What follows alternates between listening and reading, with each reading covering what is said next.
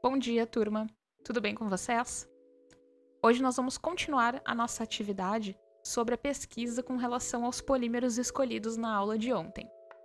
Eu dividi essa atividade em partes para que, primeiro, essa organização auxilie vocês a não se sentirem sobrecarregados com relação às tarefas. Eu percebo que muitas vezes, quando a gente realiza uma tarefa que demanda várias aulas, alguns alunos têm a tendência de deixar para fazer o trabalho na última hora e acabam entregando um trabalho incompleto ou acabam se sentindo sobrecarregados. Outro problema foi no caso dos trabalhos que nós fizemos dividindo em grupos, onde um membro do grupo às vezes não fazia a entrega né, da sua parte do trabalho, o que acabava atrasando toda a sequência da atividade. Por isso, então, que eu tive algumas escolhas com relação provavelmente essa vai ser a nosso último grande trabalho, né, deste ano. Fiz ele de forma individual, então vocês não dependem dos prazos e dos horários dos colegas para entregar essa atividade. E eu estou dividindo ele em partes e criando objetivos específicos para cada parte, onde vocês devem atender aqueles requisitos para ganhar a pontuação da aula. Eu coloquei, inclusive, dentro da atividade, a rúbrica da nota. Então vocês conseguem acompanhar ali exatamente o que, que vai ser avaliado e o que, que vocês devem fazer para obter a pontuação máxima do objetivo daquela aula. Na aula de hoje, como eu disse no início, nós vamos continuar essa pesquisa. Eu espero dessa aula que vocês saiam com um documento da seguinte forma: vocês devem pegar o polímero que foi escolhido e procurar na internet informações com relação aos critérios de classificação desse material. Na aula da semana passada, onde eu introduzi a questão ali dos polímeros, nós vimos que existem diversos critérios de classificação para esse grupo de substâncias. O primeiro deles seria com relação à origem, então vocês devem pesquisar se esse polímero que vocês escolheram é natural ou é sintético. Na sequência, vocês têm que investigar se esse polímero é constituído apenas por um monômero ou dois ou mais, o que caracterizaria ele como um copolímero.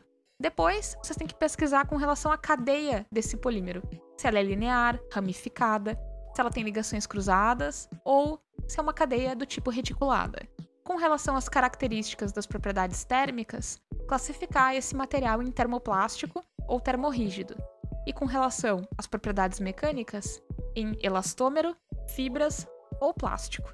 Por fim, quanto ao tipo de reação, se esse polímero ele é produzido a partir de uma reação de adição comum, de uma adição 1,4, se ele é um copolímero de adição de dois ou mais monômeros, ou se é produzido por uma reação de condensação.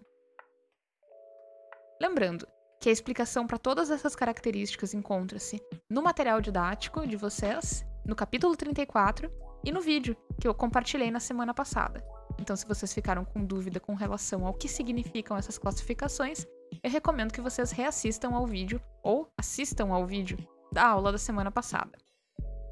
Vocês devem colocar então toda essa classificação com relação ao polímero de vocês nesse documento que foi criado na atividade da aula de ontem.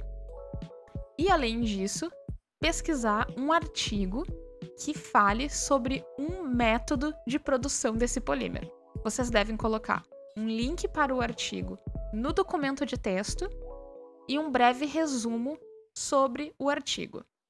Eu sei que muitas vezes a leitura de um artigo demanda tempo, muito mais do que apenas esses dois períodos.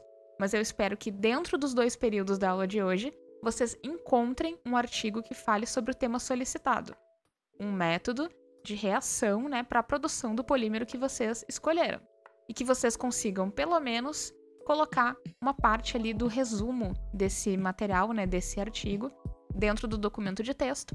Coloquem ali o link também para eu conseguir verificar se esse artigo que vocês escolheram está correto ou não dentro do que foi proposto. Vocês sabem que para fazer pesquisa com relação a artigos, é recomendado que vocês utilizem o Google Acadêmico.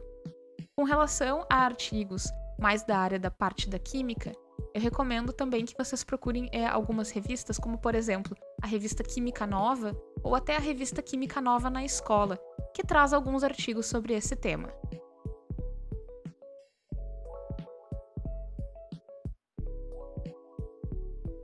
A única parte da tarefa que vai ficar dessa aula de hoje até a próxima quarta é que vocês façam a leitura completa desse artigo durante essa quase uma semana que a gente vai ter de diferença, né, entre a aula de hoje e o nosso próximo encontro.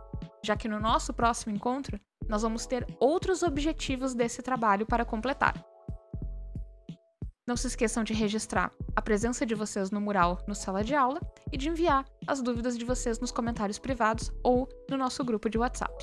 Até mais, pessoal!